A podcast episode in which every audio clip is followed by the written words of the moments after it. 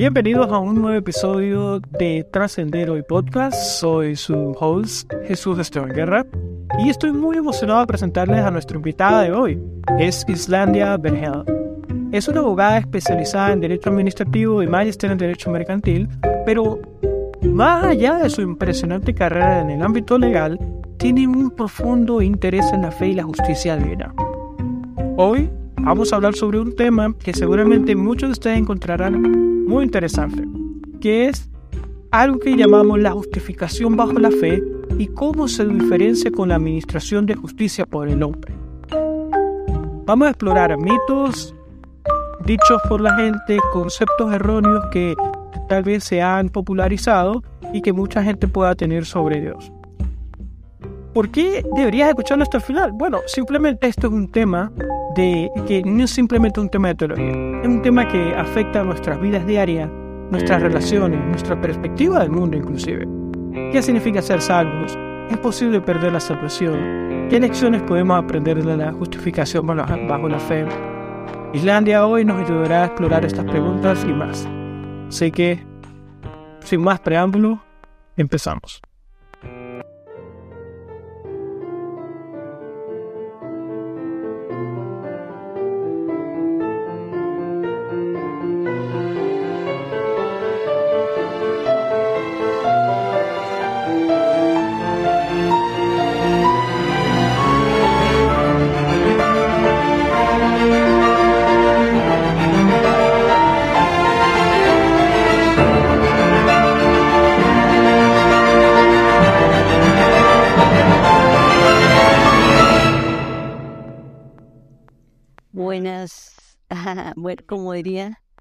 Gracias, gracias, como dice mi, como escucho a mi hija haciendo sus videitos. Hola chicas y chicos.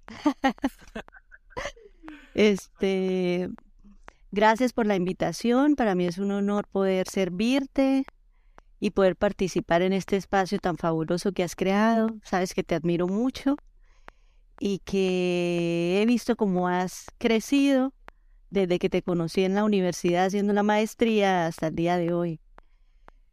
Y, pero lo mejor es que puedo ver en ti que además de estar interesado de crecer como persona, que no es malo, que es muy importante, sobre todo delante de Dios, poder administrar bien las cosas y los talentos que el Señor nos ha dado, pero que en, medio de nuestro caminar y de, de las dificultades y, y de los desafíos que se nos presentan en la vida y también de los éxitos que tenemos, podamos reconocer que necesitamos abordar esas situaciones desde una integralidad del ser, desde todo lo que somos. Simplemente no somos eh, unos profesionales o, los hijos de Martica o no somos eh, aquella persona que está aquí y no sabe para dónde va, sino que lo que se le va presentando cada día, sino que somos una integralidad. Y cuando yo veo que jóvenes como tú buscan entender ese tipo de cosas y además de eso no sienten vergüenza de hablarlas, pues para mí es eh, muy hermoso y digno de, honrarlo y de mencionarlo.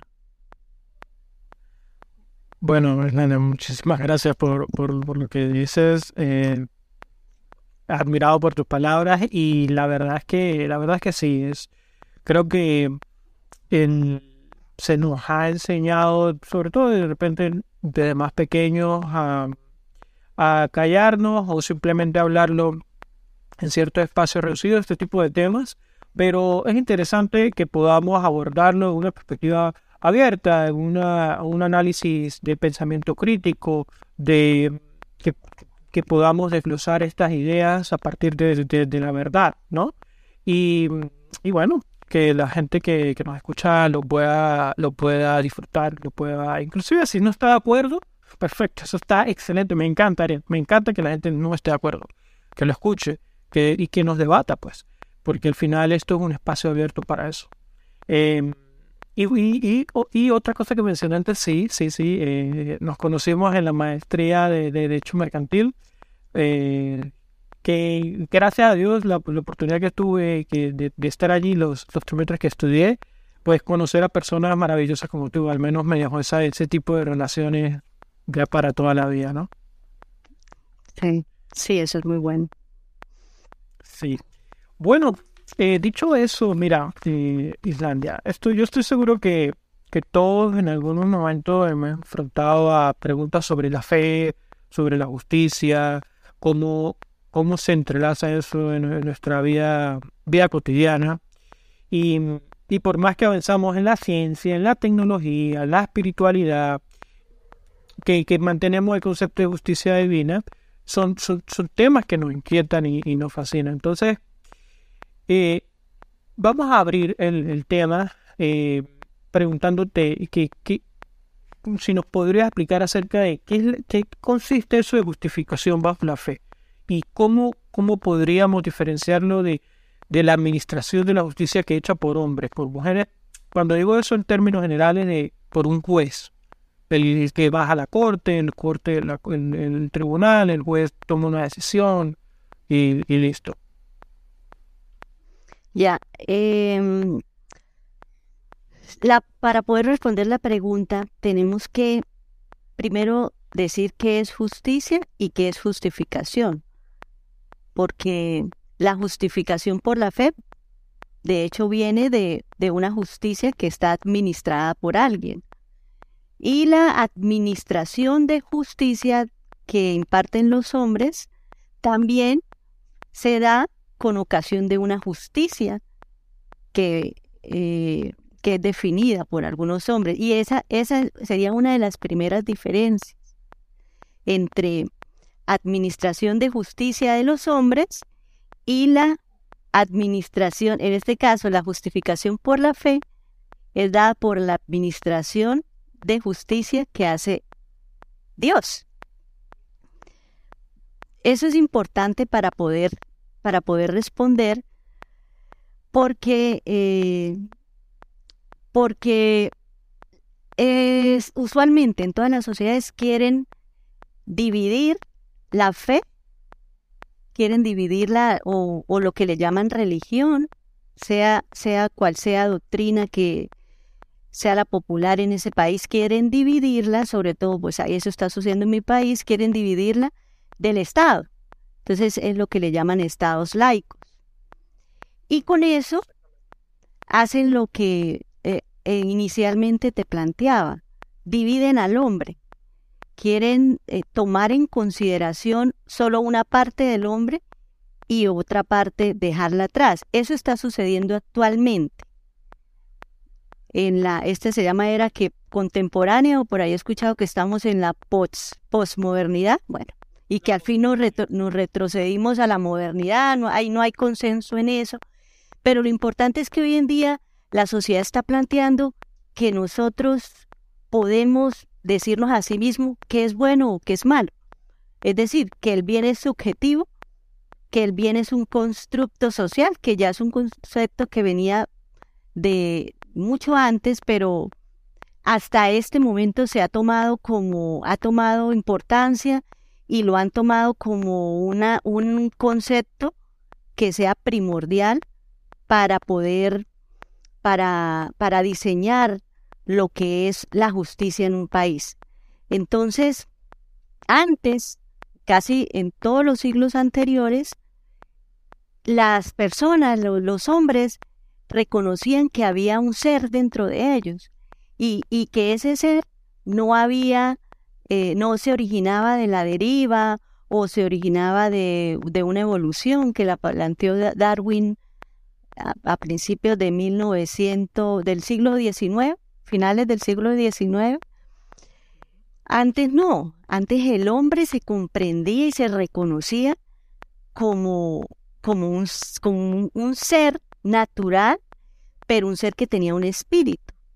Entonces, también reconocía que como tenía un espíritu y como no era solo materia, había sido creado. Entonces es donde empiezan a, a, eh, creerse en divinidades, distintas divinidades. Y eso no lo separaba nunca de la administración de los, de del Estado, nunca lo separaban de la justicia, porque desde que tiene conocimiento el hombre o lo que ha podido evidenciar la, antropología y todas las ciencias que, que, estudian la historia de la humanidad, se ha, se ha podido evidenciar que el hombre ha buscado justicia, ha buscado impartir justicia de alguna forma, decir esto es o esto no es. Em, en tiempos antiguos, en tiempos antiguos, por ejemplo, encontramos código, el código de, de Hammurabi, ¿sí? Conseguimos la ley del talión. Entonces ahí es que empieza, es, ahí es que el hombre expresa esa necesidad inherente a, a, vivir en cierta seguridad donde, donde pueda eh, ser protegido de, de los pensamientos de otras personas que no le importen hacerle daño. Entonces, es, es, como, es como esa necesidad que las personas tienen de sentir que eh, sus actos van a ser evaluados con justicia. Entonces, eh, actualmente, esa administración de justicia, con base en lo que estoy diciendo, se eh, define o se es administrada de acuerdo a conceptos, a definiciones. ¿sí? las, las sociedades del momento dicen esto es bueno, esto es malo, de acuerdo a lo que... Eh, escala de valores. De acuerdo así a, la, a, la, a los usos y costumbres se llaman. Recuerdo eso, a los usos y costumbres de la época. Entonces, construyen siempre una forma, eh, eh, se colocan de acuerdo de qué van a aceptar, qué es aceptable y qué no, definitivamente van a rechazar y, y, no van a permitir que suceda. Cuando las personas, cuando las personas hacen eso, yo no sé si tú te has dado, te has dado cuenta que siempre hay un común denominador. Sí. O sea, para tu país siempre ha habido una serie de, valores que en cierto modo sociedades, en, inclusive en diferentes edades, en diferentes tiempos o estadios de, la, de la, humanidad, han compartido eh, ciertos valores o bienes jurídicos, si lo decimos en esos términos, a proteger la vida, la libertad, la integridad física son los que, por supuesto, no a todos, porque no es lo mismo, por ejemplo, si lo hablamos en Roma, en la antigua Roma, eh, no era lo mismo si tú tenías la, ciudadanía romana o no. Pero si atacaban la vida de un no ciudadano romano, o sea, estabas en problemas. Entonces, sí, sí, respondiendo tú, lo, que dices, sí, ahí sí me he dado cuenta, eh, hay una, hay un denominador común. Sí, sí, entonces, sea que se muevan un poquito más para allá o para acá en cuanto a lo que permiten, que sean lesionados esos bienes jurídicos, como tú lo llamas, usando un término, unos términos más técnicos del derecho. Pero sí, es común, siempre se ha reprochado, por ejemplo, que se le quite la vida a alguien. Siempre se le ha reprochado. Claro que existen las exclusiones, defensa propia, pero esos son conceptos que, como venimos diciendo, cada sociedad lo va definiendo conforme a, a sus parámetros, ¿sí? A sus usos y costumbres. Entonces, ese, ese denominador común, ¿sí? Eh, la, cosas como la honra, cosas como, como el honor, como la propiedad privada, que bueno, vino, eso vino, vino como desde el Pentateuco, que se empezó a hablar de la propiedad, porque antes se, se ha encontrado poblaciones juntas que tenían como cosas en común, como que los bienes eran en común, pero, pero, pero cosas como la vida, como la libertad, lo que tú dices, la libertad, eh, algo de los bienes, pero, pero eh, un poco menos marcado como la vida y la libertad. Lo ves tú en todo, en rasgos, rastros en toda la historia. Hoy en día, en casi todos los países, se reprocha que mates a alguien porque sí.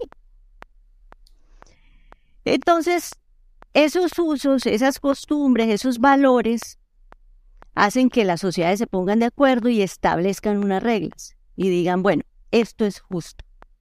Esto es justo y sobre la base de esto que es justo, vamos a sacar eh, unas normas, unos preceptos que van a ser respetados por todos los asociados. Entonces es el sistema de justicia. Por ello digo que eso lo componen definiciones, conceptos. Lo que dice que es justicia para el hombre, para un hombre, para un ciudadano con derechos y deberes. Un asociado a un país organizado es, son unos unas definiciones y unos conceptos establecidos por, lo, por, por, por ellos mismos, pues por la sociedad donde él pertenece. En cambio, en la administración de justicia de Dios, quien propone, quien, quien, quien administra esa justicia o cómo se administra esa justicia es no es por medio de conceptos y definiciones, sino por medio de una persona, que es Dios, que es Jesucristo. Entonces... La principal diferencia, ¿no? La, o la diferencia más sustancial. Sí. En, en, en la administración de justicia de Dios, la justicia es una persona. Una persona que existe, que vive, una persona que no cambia. Pero en, en la administración de justicia son definiciones, conceptos que pueden cambiar. Nos enfrentamos ahorita a un desafío hoy en día terrible, porque entonces ya la honra, o dejémosla a un lado, ya la honra no es tan importante para esta sociedad.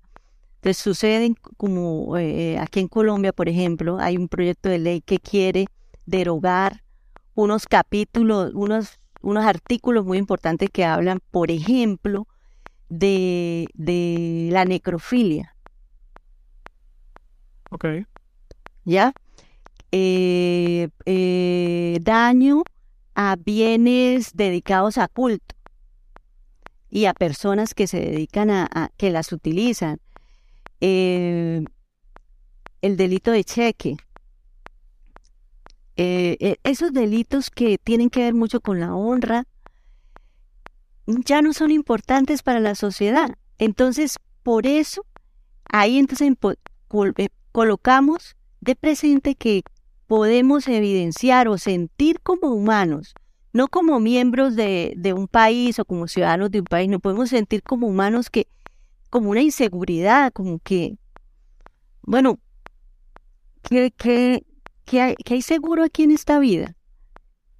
¿De dónde me agarro? O sea, sí, cuando... Sí, una sensación de desestabilización en, en, en, todos los sentidos, ¿no? De, de que te puede encontrar frente a esa ese desafío de, como estamos ante un tiempo de relativización, donde todo es relativo, donde la, la, gente asume, mucha gente asume la relativización de, bueno, lo que para mí es bien puede ser no bueno para ti. De, ya. entra, se, se entra a erradicar las bases por las cuales el individuo en sociedad debe sostenerse. Y esto se vuelve un, un percal ya la verdad entonces comienza a ser profundamente subjetiva. Y digo profundamente subjetiva porque no es igual que subjetiva. A ver. Eh, una verdad subjetiva es lo que podemos entender. A mí me parece lo que a mí me parece. Lo que es verdad, lo que es bueno, lo que es malo es lo que yo pienso. ¿Sí? Profundamente subjetiva tiene que ver con que eso que yo pienso me lo respeta, porque viene de mi ser y mi ser se respeta. tiene que ver con mis anhelos y mis anhelos me los respetas. Y eso tiene que ver con algo que habla, yo no recuerdo, este, no sé si conoces ese psicólogo muy importante que habla sobre esto, no es cristiano, yo compartí algo, ¿qué día? Hace mucho tiempo, Carl Gustav Jung. No, no recuerdo el nombre de él, ya voy a buscarlo mientras que te comento. Y él decía, ¿qué es esto que hoy en día dicen, están practicando amputaciones de, de, de los senos de niñas, amputaciones de genitales de niños a los 13, 12, 14 años. ¿Por qué? Ya. Pero no hay quien se levante y, y, diga, ok, eso es lo que tú piensas, a ti te parece bien, pero mira, eso no está bien. Pero ¿por qué no? Porque le agregaron un valor a la subjetividad, le agregaron el valor de, de un derecho a aportar esta subjetividad, aparte de, de, decir, de manifestar que es, es, es, es lo que yo pienso, aparte de eso, usted está obligado a respetar lo que yo haga con esto que yo pienso. Entonces lo ligaron no solo con un pensamiento, sino lo ligaron con algo inherente al ser humano que debe ser respetado y que debe obligarse a los demás a que guarden silencio y no opinen absolutamente nada al respecto. Entonces, esto es una línea muy delgada a la cual nos enfrentamos, pues yo creo que todos los hombres en, la, en, en el dinamismo de la historia tuvieron que haberse enfrentado a algo así. Pero hoy en día es eh, algo inédito, porque no hay rastros en la historia de algo así, ¿sí? de, de que la verdad tome ese curso al punto de que no exista, no exista una verdad objetiva. Irlanda, pero mira, tú mencionabas eh, que dentro de los subjetivismos y cómo cambia eh, de acuerdo al son que quien lo, de quien lo tanque, de, quien lo cante, perdón. Em, pero también mencionabas acerca de que hay una verdad que no cambia, ni ha cambiado, ni cambiará. Ya. Ajá. Sí, entonces, este, con eso en mente, con eso en mente, entonces tenemos aquí eh, una administración de justicia que se rige por unas definiciones, por unos conceptos, en el caso del, del derecho penal, del ius puniendi, pues tenemos que si tú no cumples esos preceptos, esos conceptos, esas definiciones, pues vas a ser castigado. Igual con el derecho civil, pues tendrás la obligación de indemnizar, de reparar. Pero en el caso, pero cuando tú apartas eso de, el, de la administración de, de la justicia de Dios, entonces tú vas a hacer, o los países están haciendo una justicia a medias, porque sus conceptos y sus definiciones están erradas. Entonces, ¿cuál es la propuesta de Dios? Entonces, la propuesta de Dios, que no es algo que la Biblia deja rastro de eso, no es algo que se le fue ocurriendo a Dios, a, Dios en el camino como a los hombres. No, ya, ya esto no. Retrocedamos la norma un poquito y permitamos esto porque no. Esto no sucedió con Dios. La justicia de Dios es eterna, permanece y ha existido desde siempre. Y incluso dice en la Biblia que desde antes de la fundación del mundo, como ya existía esa justicia, porque la justicia es Dios mismo, desde antes de la fundación del mundo, la justicia, Dios se ofrece para perdonar todas esas transgresiones que Dios sabía que iba a pasar, Dios sabía que los hombres iban a transgredir su justicia. Entonces Él se ofreció para venir en un momento de la historia a pagar por todas esas transgresiones que se cometan. Pero él no lo pudo hacer, él no lo podía hacer desde el principio. Él no lo podía hacer desde el principio. ¿Por qué? ¿Por qué no lo podía hacer desde el principio? Porque él tenía que revelarle a las personas que estaban transgrediendo la ley. Y para transgredir la ley yo tengo que explicar la ley, yo tengo que definirla, así como sucede en el sistema de justicia de los hombres. No hay delito si no está escrito en el código. Por eso que acuerda cuando hablábamos de Romano, eh, la ley vino a ser, la ley se reveló, ¿cómo es que dice? El pecado vino a ser pecado por la ley, vino el pecado vino a revelarse por la ley. Asimismo, en los sistemas de justicia, la ley, el, el delito viene a revelarse porque está tipificado en la ley. La ley me está diciendo, el que matare a otro pagará eh, 50, un ejemplo, 50 años de cárcel. ¿sí? Ah, como lo dice en la ley, ok, tú eres un asesino. Entonces Dios tenía antes que, antes de, perdón, revelar su plan de justicia, su medio de, de, de, justificación, perdón. Antes de revelar su medio de justificación, él tenía que explicar, revelarle al hombre, mostrarle al hombre que estaba en desobediencia. Y por ello es que escoge un pueblo, no porque tuviera algo en, particular, ni que porque fueran ojos azules, eh, rubios ojos azules, o, o, tuvieran una característica superior a, lo, a la que tenían esos pueblos en ese tiempo, sino porque eran, porque Dios le plació, dice exactamente la palabra, dice, a Dios le plació escoger porque sí, lo escogió a ellos. Hubiera podido escoger a Venezuela, a Colombia, a quien sea. Pero, porque, pero el resultado hubiese sido el mismo. Ese es el punto. Por eso es que Dios escogió a cualquier muestra de la humanidad.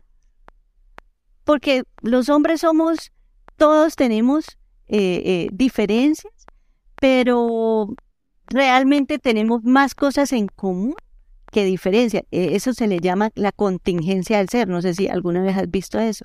Que el ser humano se completa es en, en, en masa. Esa es la contingencia en el todo.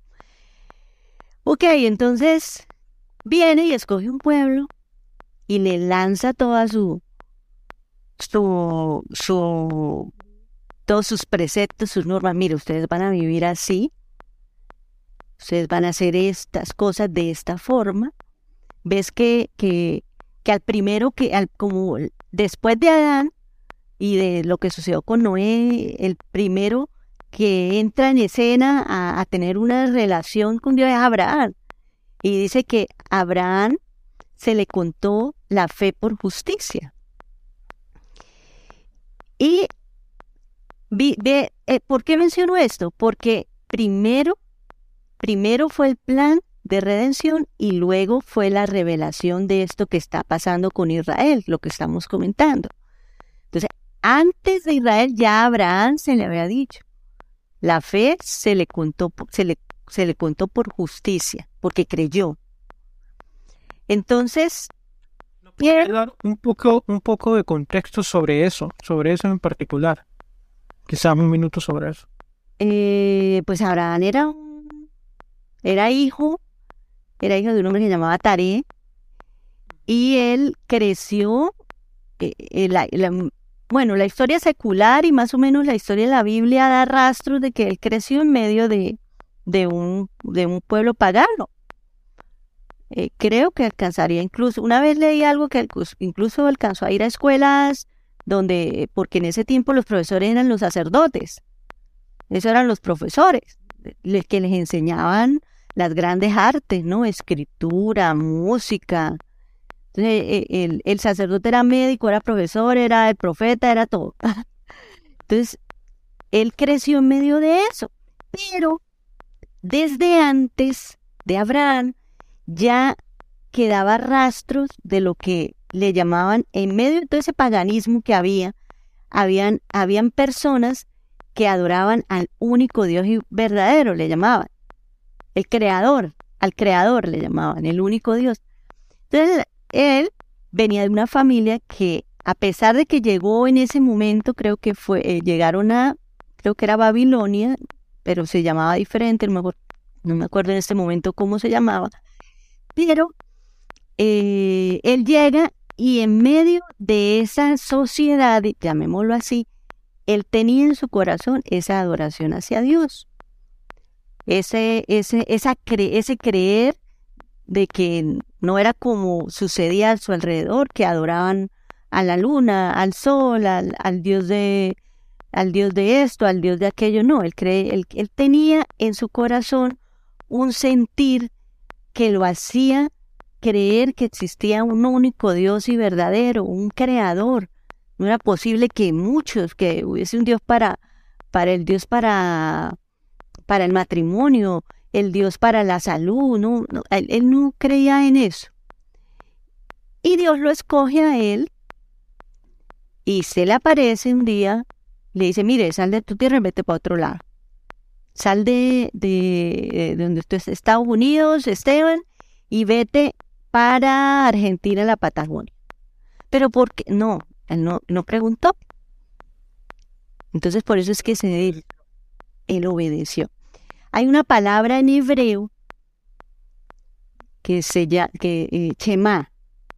Oye, oye Israel, lo que pasa es que lo que ha sucedido actualmente con el lenguaje, con la semántica, es eh, se, se, han dividido las palabras, entonces al hacer las traducciones en la Biblia, entonces se dice creyó y se le, le fue contado por, por, por justicia, tuvo fe y se le fue contado por justicia, pero para el lenguaje hebreo, creer era creer y obedecer. O sea, eso no se puede separar. Tú crees y obedeces. Entonces, él creyó y obedeció lo que tú estás diciendo. Entonces le dijo, vete para, vete para, eh, sal de tu tierra, yo te voy a, de paso no le dice para dónde, yo te voy a guiar y te voy a dar una tierra y vas a tener una descendencia eh, como, las como la arena del mar, las estrellas, Esteban. Sí, Sí, sí sé que, sí sé que fue el, ese fue el pacto de, de, el, pacto entre, entre Dios y los, la descendencia de Abraham. Ya. Entonces él se va, él, él le dice eso, pero ¿qué estaba sucediendo en la vida de Abraham? Sucedía que su esposa ya estaba eh, eh, bastante mayorcita y no había tenido hijos, era estéril.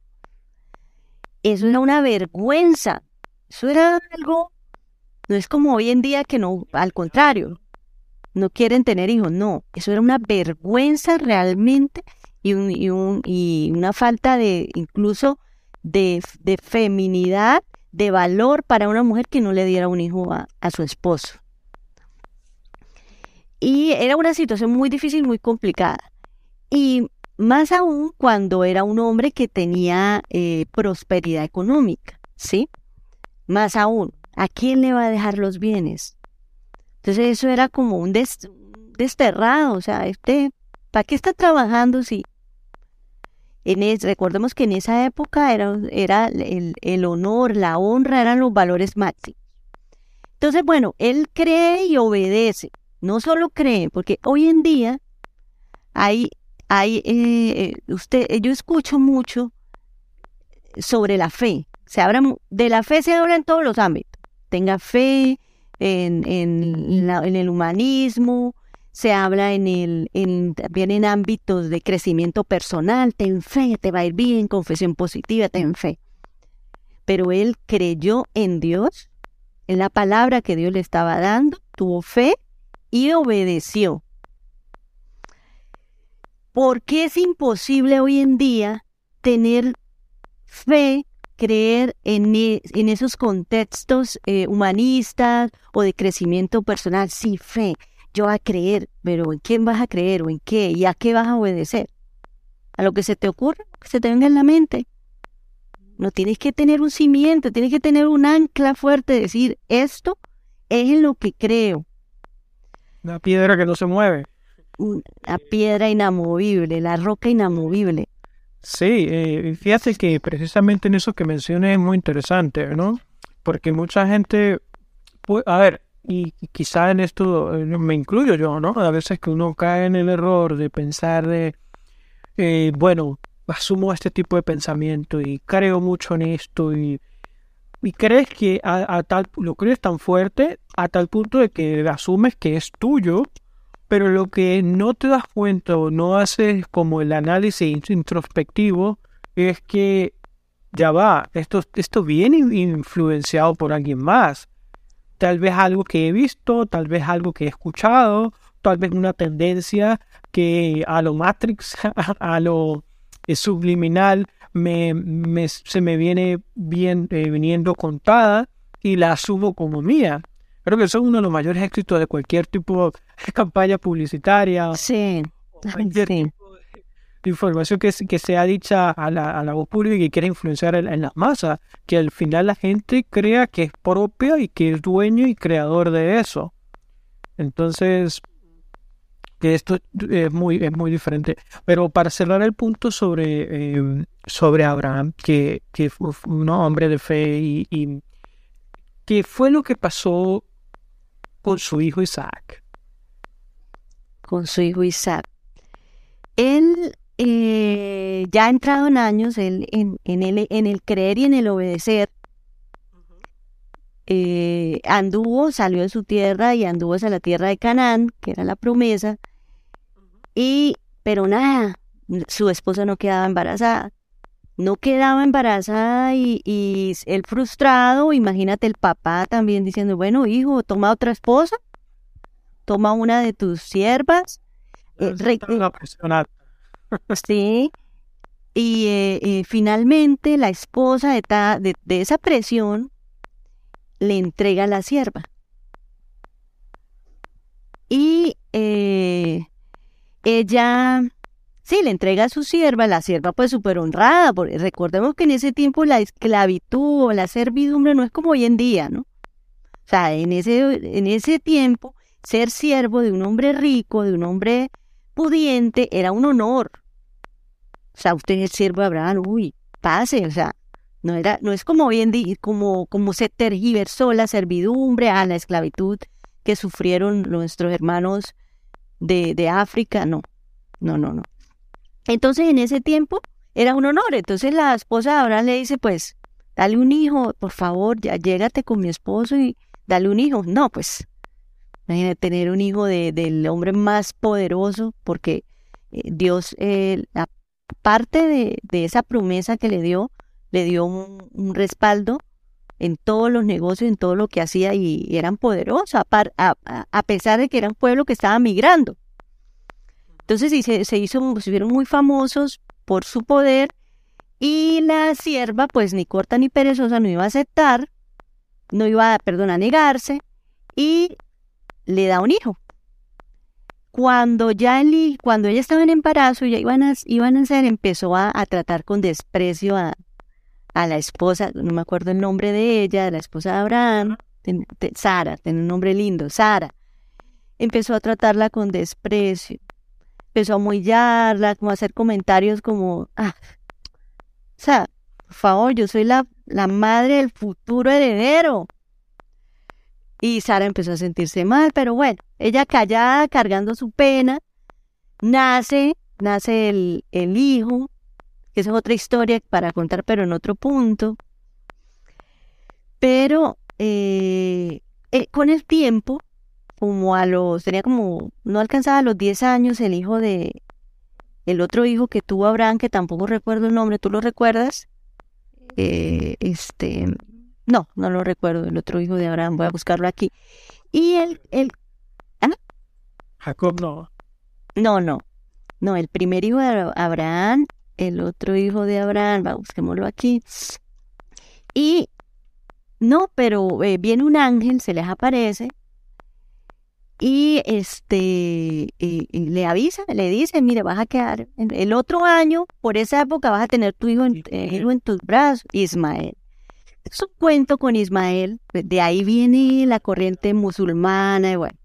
Pero eso es otro, otro, otra, otro, otra historia hermosísima, hermosísima y muy interesante. Pero entonces ella, ella tiene a su hijo, a Isaac, y ella eh, em, comienza a ver la hostilidad, la hostilidad de Ismael hacia Isaac y, de la mamá de Ismael como ese odio, como esa rabia, eh, empieza a ultrajarlo, a burlarse de él. En la Biblia cuentan de una escena que sucede, que ella ve, ella ve que se están burlando del hijo.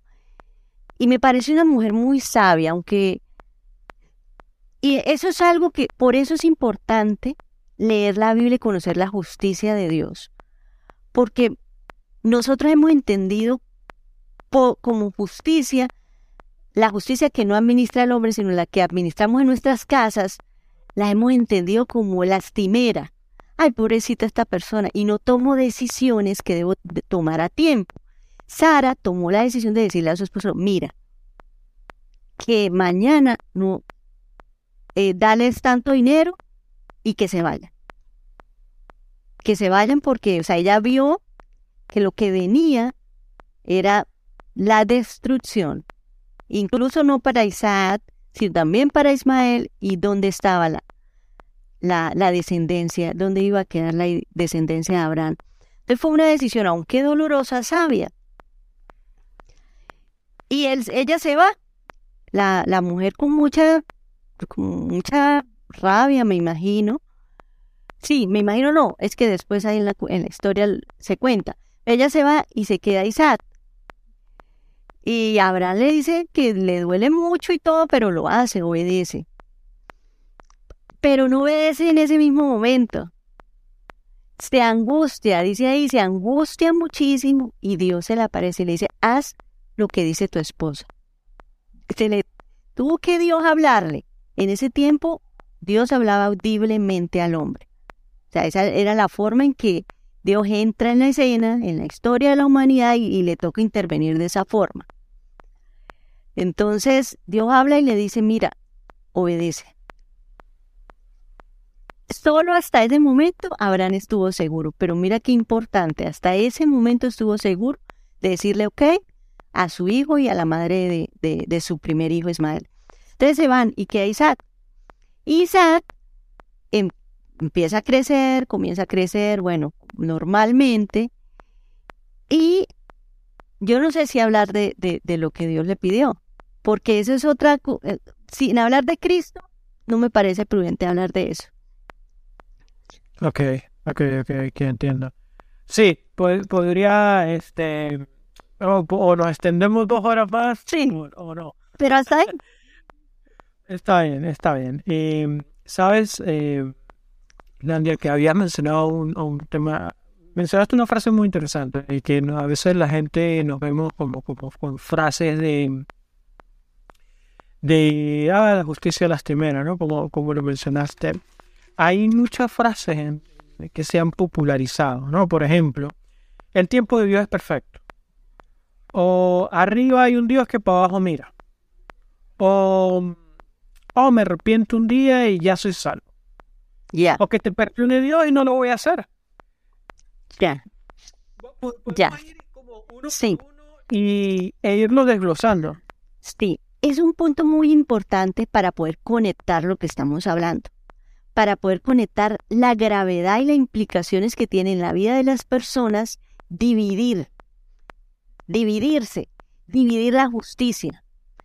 Decir, ok, la justicia solo es la que, la que establece el gobierno donde yo vivo, la rama judicial, en este caso en Colombia, e, esa es la única justicia que yo conozco. Esa es la gravedad. Porque cuando yo solo reconozco y conozco, es diferente, cuando reconozco y conozco la justicia de los hombres que, imparten eh, legítimamente en una jurisdicción, en un país, si yo solo reconozco eso, ¿cómo practico justicia en mi casa? ¿Cómo practico justicia en el trabajo? ¿Cómo practico justicia en, en cualquier área de la sociedad? pero muy importante dentro de mi casa. Yo soy una que les digo a mis hijos, mire, la constitución política de Colombia se cumple de puertas para afuera. de puertas para afuera. De la puerta hacia adentro, olvídese, la justicia no existe, porque aquí en mi casa existe la justicia de Dios. O sea, que no tiene comparación. La justicia, y eso es otro punto importante para poder decir qué es la justicia de los hombres. ¿Y qué es la justicia de Dios? La justicia de los hombres es apenas un rastro, es apenas una guía, una sombra de lo que es la justicia de Dios. Porque como creador, Él refleja todas sus cualidades en la creación y desde luego que una de sus cualidades es la justicia y el hombre la refleja, la busca, ya dijimos, la busca, no se da, no se da cuenta, pero el, hombre busca, anhela, desea la justicia en su corazón.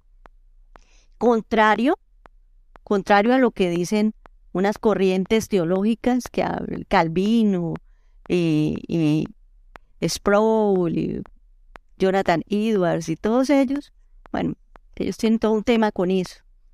Pero la Biblia nos deja certeza sobre eso, de que, de que Dios le hizo saber a la gente qué era lo bueno y qué era lo malo. Entonces, ¿por qué dentro de mi casa la justicia que se practica es la justicia de Dios? Porque si tengo algo mayor, si yo tengo algo más grande, yo me quedo con lo grande y no con el rastro. Porque lo grande abarca el rastro, que es la justicia de los, de los hombres, en lo que no están errados, ¿sí? Entonces, ese, esos dichos como que Dios, ¿cómo es? Dios, el dicho que me, la, la frase. El de, por ejemplo, arriba hay un Dios que para abajo mira. ajá. Sí, muchas personas dicen ese tipo de frases sin saber las implicaciones, pero esto no es para, para criticarlas, al contrario, es para animarles. Sí, de hecho, esto es parte de nuestro, de nuestro, lo que llamaría eh, Carl Gustav Jung, psiquiatra, diría, forma parte de, ese subconsciente que tenemos tan arraigado en nuestra cultura hispana, vamos a decirlo así, que no, este, algún día la justicia divina llegará, ¿no? Eh, o te perdone Dios, pero yo no lo voy a hacer. O sea, un montón de frases que, que, que como eso que mencionas. Ya. Hay un y lo más interno del ser hay un deseo de, justicia, es como un que se sacie, pero por eso te, te, iba a preguntar, porque a veces parece que da la impresión en, mucha gente que, que, la justicia divina es más tardía que la justicia administrada por los hombres. Porque no lo ven. Bueno, y porque estamos en un mundo caído. Ese es otro tema.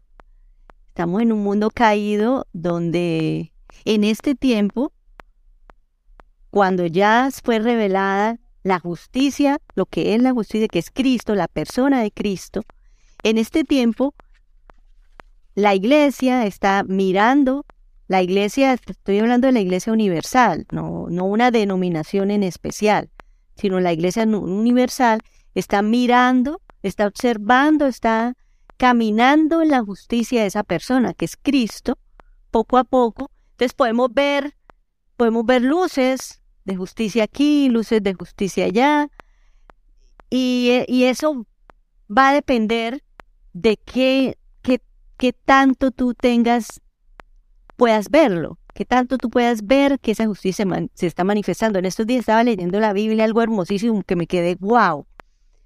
Eh, por un tiempo había un profeta que llamaba Elías, tenía un, un, discípulo, digámoslo así, se llamaba Gedías, algo así, y los estaban sitiando. Venía un ejército a, a matarlos, porque algo estaba pasando algo muy horrible, y venía a matarlos porque le estaban echando la culpa a él, que por culpa de las palabras que él decía. Y el siervo estaba asustadísimo, vienen por nosotros, eh, eh, padre, le decía, padre, padre, vienen por nosotros. Y él esto, tú no has visto que el ejército que a nosotros nos protege es más numeroso y poderoso que el de ellos. Entonces él oró al Padre, Padre, ábrele los ojos para que pueda ver los ejércitos que nos protegen. Él los veía y los vio el siervo. Y, y dice que vio un ejército de caballos y carros alrededor de la casa de ellos, protegiéndolos, espirituales. Los vio. Eso es justicia. Eso es la justicia.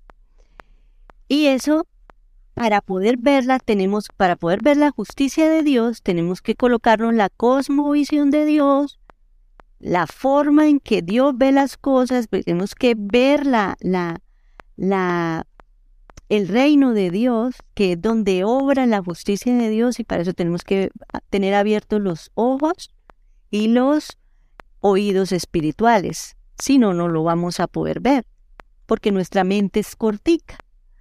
Y no es culpa de eh, tan solo de nosotros, sino también de los demás, del mundo. Se ha encargado de cortarle, de, de coartar la visión y, la, y el oído de las personas.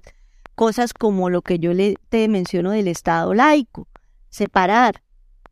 Entonces, ahora están en tremendo problema porque entonces no saben, ahorita, por ejemplo, el, con la pena de muerte. Eh, cada vez muchos países han abolido la pena de muerte, si se llegó a un consenso eh, en el Pacto de Derechos Civiles y Políticos, como humanidad se llegó a un consenso de que, oye, o sea, la pena de muerte es algo que no debe existir. Entonces, muchos países, muchos países lo han quitado, ya van como, ciento, el, como 164 países el primero de Latinoamérica que abolió la pena de muerte, ¿eso sabes quién fue? Venezuela. Ah, en 1890, ¿no? No, fue en 1864. ¿Y qué pasa ahora en Estados Unidos? Sí. ¿Qué pasa con ese tema en Estados Unidos? Sigue la pena de muerte en muchos... Claro por ejemplo, en el estado de Texas. Eso, sí. Sí, ¿por qué? ¿Pero por qué? Porque dicen, no hay estudios, no hay estudios, es cierto, no hay estudios que, que, que evidencien que la pena, la, la, la, la, la, pena de muerte disuada al criminal de, de, cometer esa conducta. No hay, no, no hay una evidencia, pero tampoco de lo contrario. Y fíjate, fíjate, Nadia, que en ese sentido la gente, mucha gente sube, sobre todo cuando vemos crímenes atroces, eh, y últimamente, en los últimos tiempos, lo que más repercuten dentro del disgusto social son aquellos que son relacionados con delitos sexuales, que además estén involucrados eh, menores de edad, ¿no? Esos son como lo que podemos ver que más se repudia, repudiamos en sociedad. Em, pero la gente dice, bueno, pena de muerte, porque si hay, por ejemplo, una sociedad que tenga pena de muerte establecida dentro del sistema judicial, le piden pena de muerte. Y, si, y aquellos donde no las tienen, mucha gente podría decir, mucha gente suele decir, ojalá hubiese pena de muerte para que sea, y si no, la máxima pena, que en Venezuela son 30 años, en Colombia no sé si son 50, 40, una la pena de prisión. 50. Lo que, que lo que me lleva a, a, reflexionar, ok, 50. Lo que me lleva a reflexionar acerca de, de la persona que, que comete una transgresión, pero llega en su momento y, se arrepiente. Ahora, ese arrepentimiento es, es, entendido de una manera diferente de acuerdo a, a diferentes situaciones, ¿no? Puede ser que la sociedad no lo acepte, no lo respete, pero Dios sí. Dios sí puede aceptar ese arrepentimiento genuino. Ya, sí, sí, eh, ese es el punto. El punto es que, que en, el, en, los sistemas de justicia del hombre eh, se proponen, bueno, castigar, eh, hay figuras jurídicas como la, el indulto, que es una institución milenaria, la amnistía, eh, la prescripción de los delitos, sí, que sería una forma como de, de, de obviar la aplicación de la, de la pena. Pero no existe, o sea, no hay comparación con el sistema de justicia de Dios, porque lo que Dios propone no es eh, no aplicar no aplicar la pena por la transgresión a la ley. Dios no propone eso. Dios no propone impunidad. ¿Sí? Que muchas veces el, el sistema de justicia de los hombres proponen impunidad en la medida en que corren ese límite de usos y costumbres, de valores que tiene en cuenta esa sociedad. Entonces se percibe como impunidad. ¿Sí? Por ejemplo, las exclusiones de responsabilidad. Entonces viene que por defensa propia o una cantidad de conceptos que se definen, pero que eh, independientemente al margen que sean legítimos dentro de una nación, se perciben como impunidad. La gente dice, la justicia no existe. La gente termina diciendo, no cree en la justicia. Las personas no creen en la, justicia. Aunque la justicia y las personas que administran la justicia están allí porque Dios lo faculta para eso. Entonces, yo no acojo, no acojo por respeto a quien a quien faculta para ello, por respeto a Dios, yo no acojo ese pensamiento de que, la, que no existe justicia en los países porque sí hay un rastro de justicia. Y es lo que como abogada y aparte cristiana, es lo que siempre tomo en cuenta en los casos que llegan a mí. Siempre tomo en cuenta que aunque yo sé que esa persona no va a saciar esa sed de justicia, trato de, de llegar al punto. Sí, trato de aproximarme a lo, al, al concepto amplio que tengo sobre justicia, además de lo que me propone la ley. Entonces, la justicia de Dios propone, fue al, único que se le pudo ocurrir fue a, eso fue a él, ofrecerse el mismo. Entonces él, desde antes de la fundación del mundo, dijo, lo voy a crear, ellos van a, yo les voy a revelar mi persona, mi carácter, mediante una cantidad de preceptos, reglas, como lo quieran llamar, en, en el caso actual podríamos decirle leyes, códigos, reglamentos. Yo les voy a revelar, quién soy a través de eso. Pero como yo sé que ellos no lo van a cumplir, aunque lo deseen, porque en los salmos, el, el, salmista David, si quieren saber de justicia, lean el Salmo 119, eso es algo un salmo increíble. Él deseaba la justicia, pero él reconocía que no. Así la deseaba su inclinación, era a transgredir la justicia.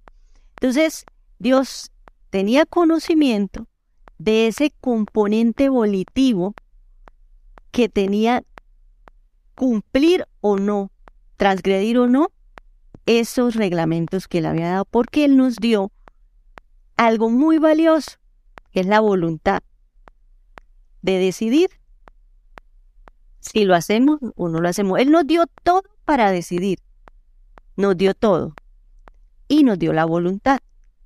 Entonces él pudo ver, como Dios, como creador, él pudo ver que Esteban, antes, antes de la fundación del mundo, él pudo ver que no, Esteban no, no cumple. Islandia no. Pepito, Juan. Y él dijo, pero va a haber algo que va a hacer torcer la voluntad del hombre. Va a haber algo que va a tocar las fibras íntimas del hombre. Y ellos van a caminar en justicia por eso. No va a ser porque yo les defina cómo, como lo hacen los hombres. Por, por eso sí comenzamos a hilar por qué el, la justicia de los hombres es un rastro, apenas un rastro. Entonces, Dios, como ya sabía lo que iba a pasar, Él no está, Él no está, eh, eh, ¿cómo es que se le llama? Especulando, no, Él no está improvisando, ya lo tiene todo programado. Él dice, en este tiempo, en determinado tiempo, yo voy a hacerme hombre y yo voy a ser el que va a pagar, el que va a sustituir los a todos ellos y voy a pagar por todas las transgresiones que ellos han cometido. Porque si no lo hago, si no lo hacía, las transgresiones quedaban en impunidad. Entonces, ¿qué Dios impune va a ser glorificado? No, nuestro Dios es, o sea, el creador es grandioso. Él lo prueba no más con la creación, o sea, no más, yo creo que no más elevando los ojos al cielo, mirando el sol, mirando las manos, las huellas de las manos. Muchas veces a mí me toca cuando estoy como perdida, a mí me toca mirarme las huellas, mirarme las manos, para recordar quién soy.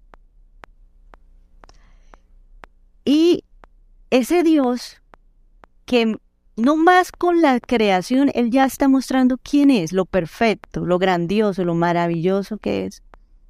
Ese Dios dice, ok, yo los amo y por amor voy a pagar por ellos para que a partir de ese momento ellos crean en esa persona y caminen por los caminos que caminó esa persona en justicia. Puedan caminar en justicia. Pero aparte de eso, voy a darles mi, un espíritu, mi Espíritu Santo, y eso a ellos los va a llevar a transformarse en unas nuevas personas. Entonces, ¿por qué la ley no puede hacer eso? ¿Por qué la justicia no puede hacer eso? ¿Qué busca la justicia? La justicia busca reparar, la justicia busca eh, eh, hacer justo algo, ¿sí? hacer justo algo que era injusto. La justificación busca eso, hacer justo algo, pero aparte busca reparar. Entonces la justicia de los hombres no pueden reparar integralmente porque nosotros estamos sujetados al tiempo. Nosotros no podemos retroceder el tiempo y arreglar lo que se dañó en el pasado. Entonces, no, no podemos, sencillamente, no podemos. Y la propuesta de Dios es venir, pagar por la, eh, por la condena que merecían lo que, los que transgredieron la ley, que ocasionaron todos esos daños. Él propone, aparte de pagar, reparar esos daños como haciéndolo todo nuevo. Entonces, por eso es que dice la palabra, yo hago las cosas nuevas, las cosas viejas pasaron. Entonces él hace una nueva creación. De hecho, en Romanos, el libro de Romanos, capítulo 3, versículo 23 al 24, dice, porque todos han pecado y están privados de la gloria de Dios, pero son justificados gratuitamente por su gracia mediante la redención que es en Cristo Jesús.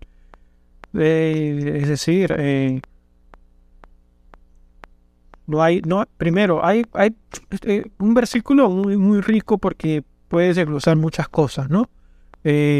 y una de ellas es lo que has venido hemos venido conversando, mencionaba, es a través de Cristo Dios que, podemos, eh, nuestra fe puesta en Él.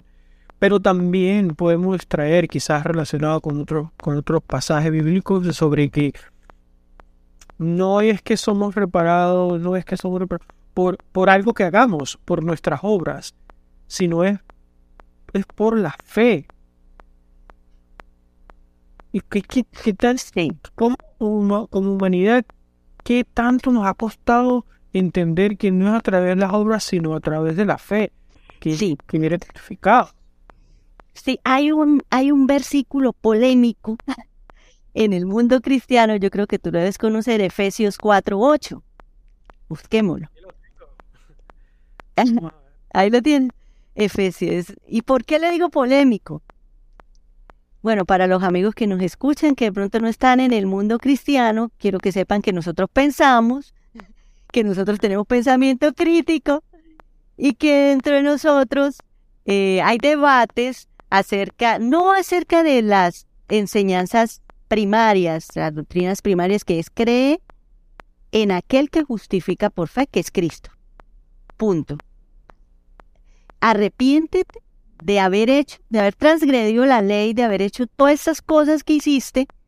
Arrepentirse en hebreo es una, la raíz es metanoia, metanoia, tú hablaste de metanoia, es cambio de mente. Cambia tu mente, arrepiéntete, cree en Cristo y serás salvo. Esa salvación viene con un paquete de beneficios increíble. Entonces, viene el Espíritu Santo, vienen los dones del Espíritu. Entonces tú ya estás por encima de la ley. La, la, la palabra dice que ante estas cosas no hay ley, los carismas, la, la piedad, el amor, ante esas cosas no hay ley. No hay ley que te pueda regir, porque esas cosas te hacen andar en justicia. Si tú tienes amor, andas en justicia. Ajá, el, el, el, capítulo que tenía era el tercero, pero estoy en el cuarto y si me lo dices puedo leerlo. Sí, Efesios 4.8 porque es un, un, verso polémico. Ok. Por el, Efesios 4, versículo 8. Sí. Que dice, porque aquí dice, por lo cual dice, subiendo a lo alto, llevó, llevó cautiva la cautividad y dio los dones a los hombres. A ver, no, espérate, o es Romanos 4.8, ya. Eh, o Efesios 2.8. 2.8 dice, porque por gracia sois salvos por medio de la Era ese. Ese, ese, ese, ese, ese. ¿Cómo es? Eh, Efesios capítulo 2, versículo 8 a 9 dice, porque por gracia sois salvos por medio de la fe, y esto no de vosotros, pues es don de Dios, no por obras, para que nadie se glorie. Es, es, lo que divide, ¿no? A ver, el verso no va a dividir, es, hay necesidad en el corazón de Dios, pero sí. es el hombre, es la sociedad en que hemos entrado en una división a partir de, de, de, la interpretación que le damos, ¿no? Sí, sí, eh, el, el hecho que, que Dios, que en, en, ese versículo se diga que, que no, no, eso es gracia de Dios, que no es obra tuya, que tú no lo haces, que tú por, por cumplir los preceptos, los reglamentos, las leyes, o por dar determinada diezmo o limosna, o por hacer determinada obra. Yo tengo colegas y amigos que son personas correctas, son personas, sobre todo en la academia. Yo creo, yo, yo defiendo la academia porque en la academia hay personas honorables, eh, personas que unas vidas que tú dices, wow, o sea, buenos ciudadanos, no se cruzan un semáforo en rojo. o sea, todo bien. Tú sabes que en, en Latinoamérica cruzarse un semáforo en rojo eso es normal. Claro, sí, pero, o sea, son gente súper, súper, súper. Pero resulta que tú puedes hacer la las mejores actos en, la humanidad, ante la humanidad. Y el mejor acto ante la humanidad ante Dios son trapos de inmundicia, dice en la Biblia. O sea, es no más eso, yo leía eso y yo, ah, ¿quién es Él? Quiero conocerlo. ¿Quién es Él? Porque yo no tengo una vida, tampoco voy a decir que es una santa, pero yo no tengo una vida como que, bueno, conocí a Cristo y cambié, ya.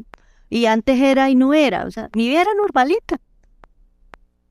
Normalita. Sí, eh, porque hemos escuchado yo te entiendo lo que me quiere decir. Y, y sí, a ver, eh, uno a ver, cuando uno escucha testimonio de gente que era rojo y luego sí a través del poder de Cristo, a ver, a través de su, pues, su fe puesta en él, eh, ahora es azul, ahora es verde, eh, es, un cambio drástico en su vida. Y sucede, Dios lo hace. Entonces, ese, es el tipo de testimonio que, claro, que entiendo que tú digas, eh, bueno, no tenía una vida eh, fuera de lo común. Ya, pero en el fondo, vamos al fondo, que estamos hablando de, la, de quién era yo ante la sociedad, ante los demás. De pronto aparentaba hacer las cosas correctamente, eh, sí, una buena ciudadana, pero en el fondo, si me dan una oportunidad, fallaba. O sea, en, yo y todos, todos conocemos nuestros pensamientos, sabemos quiénes somos. Entonces, eh, a pesar de lo que, de, de la forma en cómo nos comportemos según los conceptos, volvemos a lo mismo, según los conceptos y definiciones de los usos y costumbres de la sociedad donde vivimos, lo cumplimos todito. Pero si hacemos un examen reflexivo, un análisis de quiénes somos realmente, podemos mirarnos en el espejo y comprender que no es tan así como lo ven los demás. Pero cuando yo escuché eso, cuando yo escuché son trapos de inmundicia, todo lo bueno que uno hace ante ese Dios, yo, quiero conocer a ese Dios, yo quiero saber cómo es, porque como que estoy equivocada, como que no soy tan buena como creo serlo. Y sí, estaba engañada, estaba engañada. Cuando me coloqué los lentes de la cosmovisión divina completa, es cuando, ok, creí, pude arrepentirme y creer. Eh, hay un debate, hay un debate acerca de ese versículo que dice que Ahí, habla de que por gracia somos salvos. Eh, hay otra cosa que dice sobre la fe. Por gracia somos salvos y... ¿Y la fe? ¿Cómo es? Gracias somos salvos por la fe. Y esto no es don de Dios. Y esto, y esto es don de Dios. Para que nadie se gloríe. Y esto es un don de... Entonces hay un debate que dice, ok, ahí en el versículo está hablando, ah, la fe. La fe es un don de Dios. Ah, ¿sí lo ves?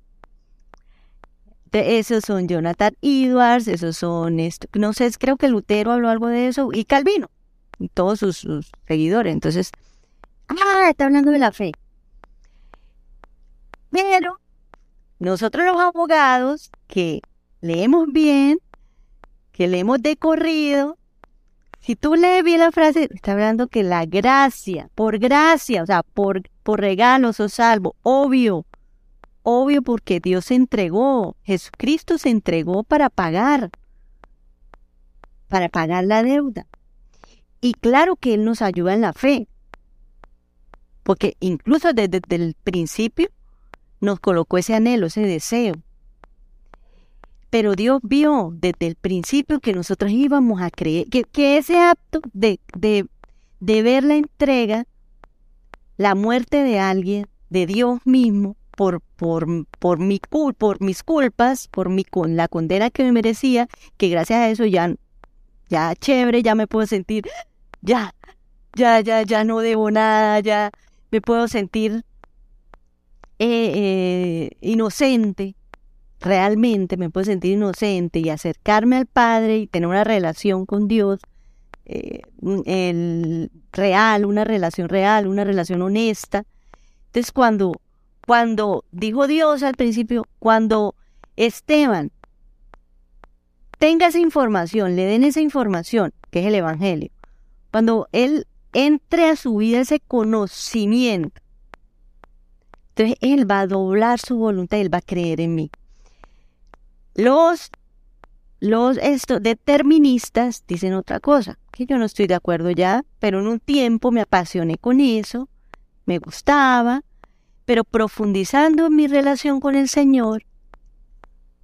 Y, y también me tengo en cuenta, yo tengo una Biblia, una Biblia que es de, de, de, ese, de esa corriente, de Efesios 2.8, de, es de Sproul, es, de una Biblia reformada muy buena, y tiene comentarios. Cuando yo leo los comentarios sin, sin haber llegado, o sea, yo llegué primero a ese entendimiento sin leer los comentarios porque también a los que nos escuchan deben saber que a conocer a Dios se llega mediante el Espíritu. Después de reconocer las faltas, después de creer en Cristo. Y ese mismo Espíritu es el que le enseña a uno las cosas. Entonces no caer en lo, en lo mismo que estaba uno antes. Entonces lo que le dice los conceptos, definiciones, volvió lo que dicen los demás, entonces eso es la verdad. Ahora, ay sí, ahora sí me arrepentí, ahora voy a creer en esta verdad que está diciendo Julanito de tal, porque mire, él era tremenda persona. Mire, entonces no, yo creo Jonathan Edwards, el hermano Jonathan Edwards, no lo dudo que lo era, muy inteligente y tiene una cantidad de premios y lo buscan, no es cualquiera. Tienen premio del mejor, mejor libro de, escrito, bueno, una cantidad de reconocimientos. Calvino era abogado, colega nuestro. Pero yo les aconsejo vayan ustedes donde quiera, si sean católicos, de cualquier religión cristiana. Si no, está, no es cristiana, pues tiene un poquito de problemas, pero también, también pueden leer la Biblia. Lean la Biblia y, y pídanle al Señor. Y pero yo llegué a Efesios. Yo llegué a Efesios, entonces esta Biblia que es de esa corriente, ¿sí? De, de que dicen que la fe, la fe, que la fe es, es, un don de Dios, entonces de ahí sacan una teología que se llama determinismo.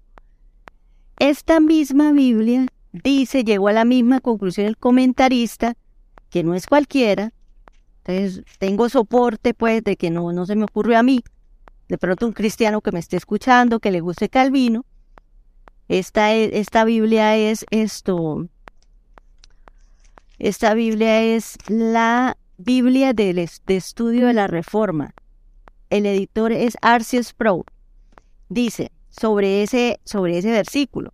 La salvación es una acción completa que tiene un efecto en el presente en sus cartas anteriores, Pablo hablaba de la salvación. Habla de la salvación ya sea como un evento futuro o como un proceso actual.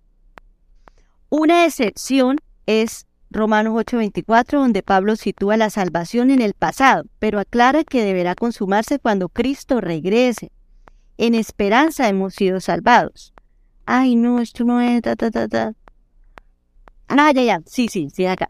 Y esto no de vosotros, sino que es donde Dios, el comentarista está, está comentando eso que le estaba diciendo ahorita sobre la fe, que, que algunos dicen que la fe es don de Dios y no de vosotros, y algunos dicen que se refiere a la gracia de la salvación, que es Cristo. Entonces dice el comentarista, lo más probable es que este paréntesis se refiera a la totalidad de los elementos de la salvación por gracia, mediante la fe como un don de Dios. Otros, dice aquí, otros sin embargo piensan que esto se refiere específicamente a la fe. Entonces, si se dan cuenta que llegó a la misma conclusión un estudioso, erudito, experto en eso, que no lo soy yo, no lo soy, soy simplemente una cristiana más que le gusta leer, pero llegué a la misma conclusión, ¿cómo lo hice? Yo me pregunto. Sí. Entonces la gracia es todos los elementos de la salvación son esos. De hecho, Cristo. Quiero, quiero, cerrar el, queremos cerrar ahorita el, el episodio con, con este versículo y escuchar que escuchar cómo tú lo atas y, y ayudas a cerrar, ¿no? El podcast. Vamos a ver. Es del, del libro de Lucas, capítulo 23, versículo 38, 39. Y dice, y empieza así. Y uno de los malhechores que estaban colgados le injuriaba, diciendo, si tú eres el Cristo, sálvate a ti mismo y a nosotros. Respondiendo el otro, le reprendió diciendo, ¿ni aún tú temes a Dios estando en la misma condenación? Nosotros, a la verdad, justamente padecemos, porque recibimos lo que merecieron nuestros hechos, mas éste ningún mal hizo. Y dijo a Jesús, Acuérdate de mí cuando vengas en tu, reino. A lo cual Jesús le dijo, De cierto, de cierto te digo que hoy estarás conmigo en el paraíso. Sí, creyó, tuvo fe y le fue contado por justicia. La, eh, en en, en, la, la, justificación que Dios ofrece es imputarle la justicia del Hijo, y agregársela a su cuenta, colocarla en su, en su historial penal ante Dios, se la coloca en su cuenta, ok, eres inocente, eres declarado inocente porque tomaste esa, esa decisión de creer que eso, esa salvación es verdadera y que viene de Dios. El resto lo hace Dios, el caminar en justicia, el hacerte obedecer, te capacita, te da los dones, pero eso es lo primero, ¿no? Entender que no solo somos, que no, no permitan que los dividan. O sea, que ustedes, ah, no, las cosas laborales en el trabajo, las cosas de Dios en la iglesia, usted es papa en su casa. No, somos un todo, somos un, un ser completo. Al permitir que nos dividan, nos, es como que nos quitaran un pedazo del cerebro. O sea, nos amputan el, el, la capacidad, la capacidad de entender. diga, a este punto del podcast, eh, digamos que tenemos dos tipos de personas. Una que ya al cual es cristiana, tiene conocimiento de la Biblia, tiene su, su fe y su reconocimiento en Cristo como Salvador. Y tenemos otro tipo de oyentes que sí ha conocido, a ver, ha sido contado de Dios, eh, ha orado en un momento de su vida, quizás no ves, puede decir, a veces voy a la iglesia, a veces no, estoy bien así. Ambos tienen algo en común en este momento y es que llegaron a este punto del podcast y lo han escuchado. Sí. ¿Qué, le recomendarías? ¿Qué, ¿Qué le recomendarías a ellos en su, en su inquietud, en su interés o curiosidad de conocer más? Leer la Biblia leer los evangelios. O sea, es la única. Por eso vuelvo a repetirlo, en cualquier iglesia donde estén, cualquier denominación, lean la Biblia, lean los testimonios, y si no escuchan abogados, mejor aún, que saben que es un testimonio. Son cuatro más, pero contemos los evangelios, cuatro testigos que están hablándole de un hecho real cuando yo leí, e, esa fue mi primera transformación, cuando yo leí la, el camino de los que se pierden, ese es, es, angosto y la puerta es estrecha. Yo me asusté. O sea, no es por, no es por, por porque tengan miedo, porque no, no, no es eso, pero es contar más o menos qué, qué me llamó la atención a mí para decir, oh, esto es verdadero, es, esto no es como que eh, un fanatismo, como lo llaman, fanatismo religioso. No, esto es verdad. Y yo, a, mí me, como soy abogada y entiendo, entiendo las cosas así, aquí me, cuatro hombres están dando testimonio de algo que pasó hace dos mil años, de un hombre que dijo esto. ¿Qué es esto? O sea, vamos a prestarle atención. Y, en ese momento, pues yo ya había sido expuesta porque vengo de una familia católica, de un colegio católico, había conocido de Dios toda la vida, pero conocer, a, decir que yo creo en Dios no es suficiente, yo no me había dado cuenta de ese error, no es suficiente. O sea, cualquiera puede creer en Dios, pero obvio, lógico, porque Dios es evidente. Los ateos ahorita hay más, pero en tiempos anteriores decir yo soy ateo era, era, como un loquito, o sea, era una persona que no estaba bien de la mente, ¿sí? Hoy en día, por todo lo que ya hemos hablado, pues la gente cree cualquier cosa, pero creer en Dios no es suficiente. Dios se ha revelado, Dios ha contado, contado a, las personas quién es Él. Entonces hay un documento histórico, válido, que me está hablando de testigos presenciales de los hechos, me está diciendo que un hombre vino y dijo ser el Hijo de Dios y dijo que iba a morir por nosotros y, y todas esas cosas me impactaron pero sobre todo esa. Yo dije, Señor, yo, conocí a Dios, yo dije, Dios, por favor, llévame de tu mano. Jesús era el que lo estaba diciendo, el que lo dijo. Entonces yo dije, Jesús, por favor, si yo estoy caminando por el camino ancho, estoy por fuera del camino angosto, por favor, haga, toma mi mano y llévame, porque yo quiero entrar por esa puerta estrecha. Yo quiero. De ahí comenzaron a pasar un unas cosas impresionantes en mi vida, impresionantes, que eso es para otro podcast, pero esto es real, esto es verdad, esto es serio. Esto es de vida o muerte, no de cárcel, no de castigo, no de indemnización, que es lo que nos puede dar eh, el, el, sistema de justicia de los hombres. Es de vida o muerte, o vives o mueres. O resucitas después de la muerte, o tienes vida eterna, o bueno, hasta, hasta ahí llegas. ¿Qué quieres? Ese es el punto.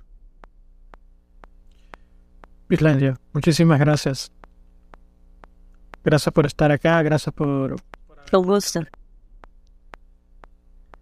La verdad, Con gusto, con gusto, Esteban. Invaluable lo, lo- lo- todo lo que hemos conversado, todas las enseñanzas que nos ha compartido, los análisis. Creo que es, es, es un episodio que queda para, para repasarlo. Oye, volverlo a escuchar tantas veces que creas, tú que me estás escuchando en este momento, tantas veces creas que sea necesario. Pausarlo en este momento, continuarlo en otro momento, escucharlo, escudriñar, criticar, hacer, hacer comentarios sobre esto. Porque, porque es, es así, es de vida. Y bueno, eh, también agradecer, agradecer a todos por, por, estar hasta este momento. Esto ha sido un capítulo más, un episodio más de Trascendero y Podcast. Por favor, si te ha gustado, compártelo con tus amigos, compártelo con tus familiares. Puede ser que haya alguien que este episodio puede- pueda cambiar, pueda cambiar, hacerle hacer, pueda sembrarle una semilla de cambio en su vida y, y va a ser importante. Entonces, Además, si es desde cualquier plataforma que nos esté escuchando, si tienes la chance de, de, de darle un ranking 5 estrellas a este podcast, por favor hazlo. Así podremos expandir y llegar a más personas y compartir el mensaje. Las buenas nuevas.